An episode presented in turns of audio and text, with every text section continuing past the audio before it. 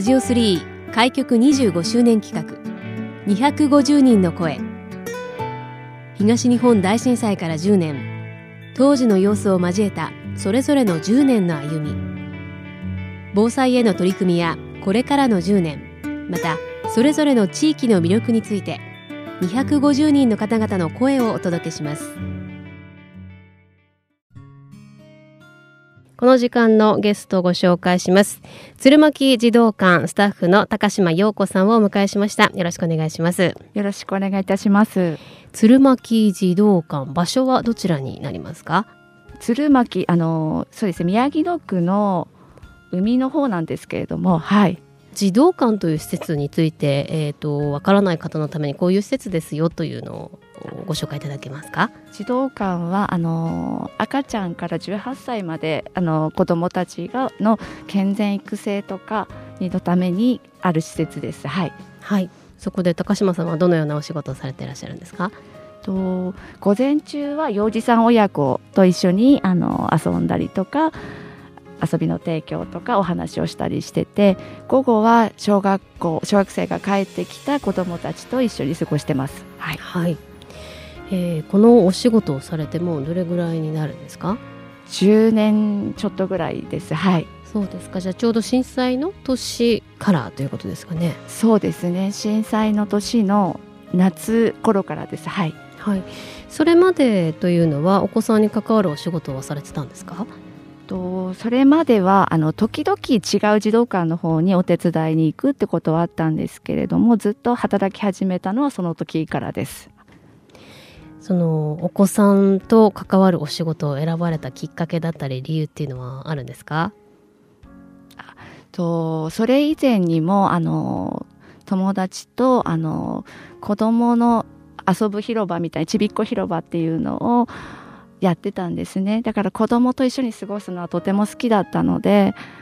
あのその仕事に声をかけてもらった時はすごくこうやりたいなと思ったのでやりました。はい、はい。えー、まあ、児童館というとそうですね。学校がまあ終わった後の放課後にお子さんが行って、えー、遊んだりというね、えー、ところだと思うんですが日々そのお子さんたちとこう接していてどんなことを感じていらっしゃいますか？あのそうですね。なんか自分の子供はもう大きくなってしまったので子供たちが「ただいま」って帰ってくる姿を見ると私自身もすごく元気になるのであのお互いに元気になり合える仕事だなって今思ってます。はい。もう児童館にあの入ってくる時には「ただいま」っていう。そうですね「ただいま」って帰ってきて私たちは「おかえり」今日どうだった?」って声をかけてます。はい。もう本当にお家のような感じでね。そうですね。お母さんに今日こんなことあったよってお話するようなあの関係性なんですね。そうですね。はい。うん。はいえーまあ、高島さん、この鶴巻児童館に入られてちょうど10年ぐらいということなんですが、ちょうどその震災があった年が2011年ということになりますが、その鶴巻児童館に入られる少し前に震災が起こったということになりますね。あの震災当時というのは高島さんはどのような状況だったんでしょうか？その時はと上の娘が高校3年生で下の息子が中学1年生かな？だったのでちょうどあの3人で家の中にいて地震が来て家の中でその地震にあったという感じですね。はい。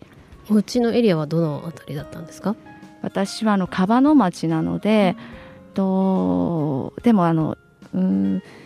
いどれくらい先だろう？一うん結構近くまで津波は来てたんですけれども自分たちは気づかずに周りの人は避難してる人もいたけれども自分たちは気づかずに家の中で過ごしてたっていう感じでした。はい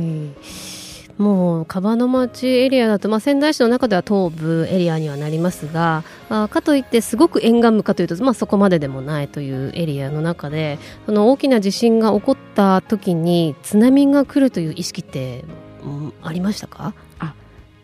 私たちはなくてあの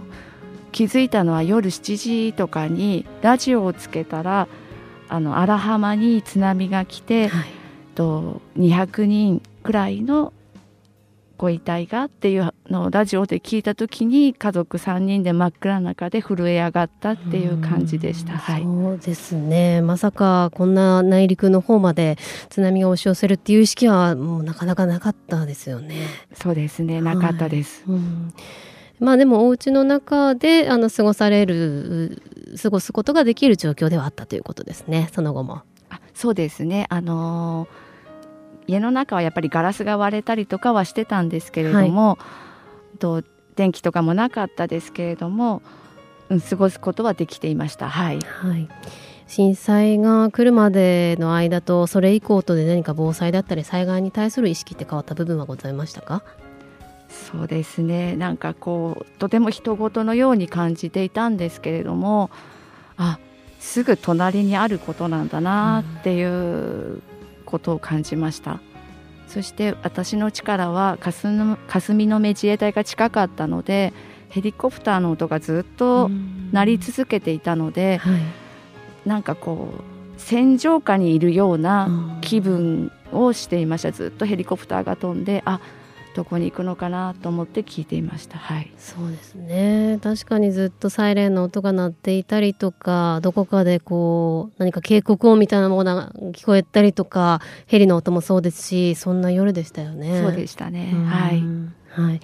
まあ、そこから10年というところでちょうどその震災があった年の夏に児童館に入られたというところで児童館としてのキャリアも同じ10年ということになりますけれども振り返ってみていかがですかこの10年は。そうですねなんかこう児童館自体もあの海に近かったのであのいろんな支援の方のがいらっしゃって最初の頃は本当にいろんな方が支援に物資を届けてくださったりいろんなイベントもしてくださったりそういうことがあってそこからあのつながったこうつながりもできたりしてたんですけれどもそういうのもあったなと思うのと私自身はすごくこう震災によってこういろんな気持ちがやっぱり変わりましたね。怖,、うん、怖いなっていうのとかいつどうなるかわからないなとかこう当たり前が当たり前じゃないんだなっていうのをすごく感じてます。はい、えー今後に向けてもお話をお聞きしたいと思いますが高島さんのまあお仕事でも構いませんし防災に関してでも構いませんが今後こんな風に過ごしていきたいなというのはございますか？とあの知り合いの方があのとボランティアであの当時仮設だったところであの手芸とかのワークショップのような方ことをずっと続けてらっしゃってそれに手伝いに行く機会をいただいたのでそれを今2ヶ月に1回ぐらい行ってるんですけれどもとてもすごくその方たちとお話しすることも私自身も楽しいしそのつながりをずっと続けていきたいなと思っています。はい。えー今日は鶴巻児童館スタッフの高島陽子さんにお話をお伺いしましたありがとうございましたありがとうございました。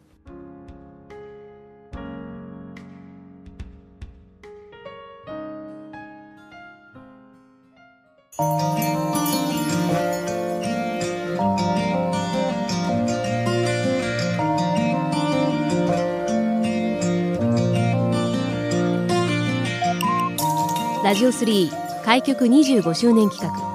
250人の声。